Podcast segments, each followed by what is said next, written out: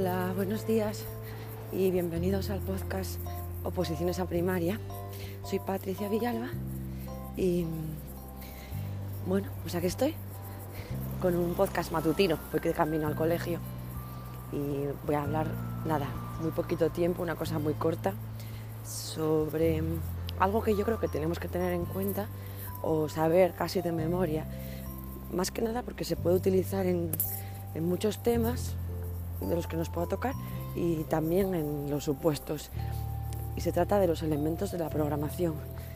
Lo primero de todo para intentar recordar estos contenidos o, este, esta serie de elementos es que si lo aprendemos como con las letras del abecedario llegan hasta la letra G y si no memorizamos que son siete.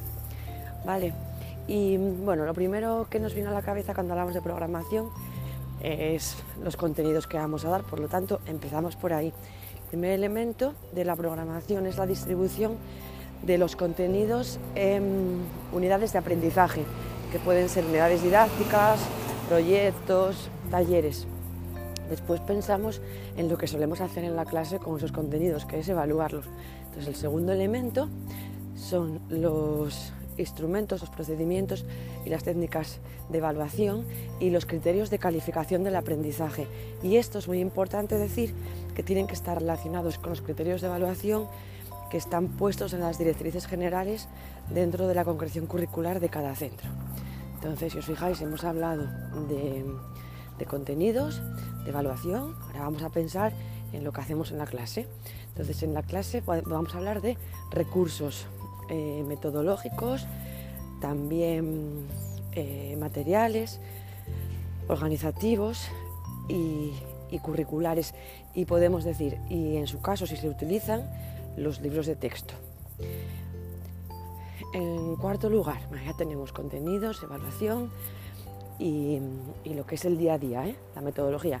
En cuarto lugar, podemos decir las medidas de refuerzo y ampliación que se pongan en marcha y muy importante, y en su caso, cuando sea necesario, las adaptaciones curriculares.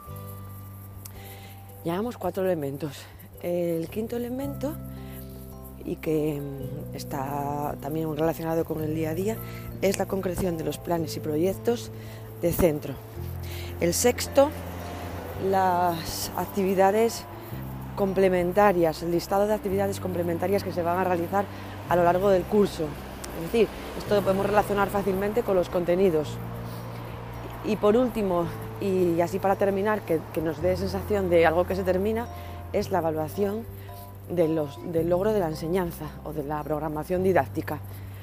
Entonces, si os fijáis, eh, para recordar, los elementos de la programación tienen muchísimo que ver con, el día a día, es decir, los contenidos, lo que vamos a enseñar, eh, y cómo lo dividimos, los recursos metodológicos, lo que vamos a utilizar, libro de texto, mapas, todo eso, las, medidas de refuerzo y de ampliación que pongamos, lógicamente, porque hay que atender a la diversidad.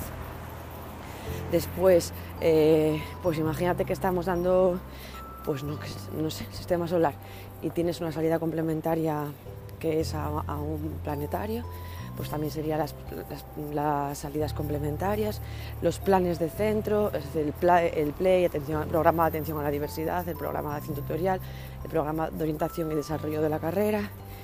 Eh, muy importante la evaluación, es decir, los criterios de calificación de los alumnos y también la evaluación de la enseñanza. Y esas son las siete cosas que hay que tener en la programación.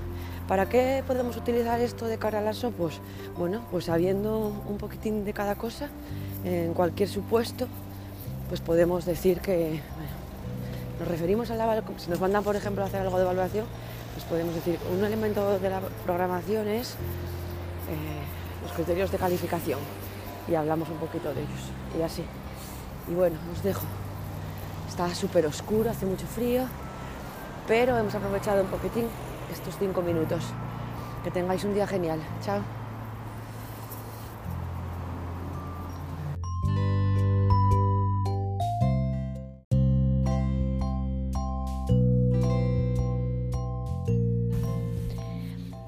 Al respecto de este último elemento de la programación didáctica, al que se refiere a la evaluación de la propia programación, los indicadores de logro deben referirse a tres aspectos.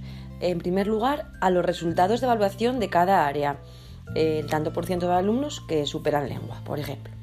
El segundo, a la adecuación de los materiales y los recursos didácticos y la distribución de espacios y tiempos de los métodos didácticos y pedagógicos utilizados. Es decir, si, los materiales que hemos decidido utilizar, vamos a imaginar que hemos decidido utilizar un, pues yo qué sé, vamos a, ponernos en el, área de mates, ¿eh?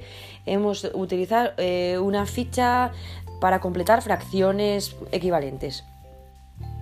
Eh, hemos mm, decidido que lo vamos a hacer en el aula ordinaria, pero vamos, va a ser en parejas y en un tiempo establecido corto porque vamos a hacerlo contra reloj. Bueno, pues eh, ese sería un ejemplo muy concreto que se puede valorar. Oye, pues nos fue bien o, no, o no resultó. En el caso de la programación, pues hay que ver que nuestra, nuestra práctica eh, da los fines que queremos. El tercer aspecto, recuerdo el primero, resultados mm, de, logro, de evaluación por área. El segundo, adecuación de materiales, recursos, espacios, tiempos, métodos y, mm, nada más. y el último, eh, si la metodología didáctica y pedagógica contribuye a mejorar el clima de aula y de centro. ¿Por qué es importante esto? Porque generalmente en los supuestos será facilísimo que nos manden a hacer mm, una, mm, una, evaluación de, pues de la intervención didáctica que hayas hecho. Entonces, pues estas tres cosas están muy bien. Si, pues, pues yo qué sé, el 75% de los alumnos ah, superan el, ejercicio de evaluación escrito. Mm, los recursos utilizados son variados y sirven para todos los alumnos y alumnas del aula. Si la metodología favorece la participación y la interacción y si contribuye a la mejora de la convivencia, de la cohesión en el centro, de la comunicación afectiva, ¿vale? Bueno, esto, este pequeño apunte quería poner. Gracias, que se me había olvidado.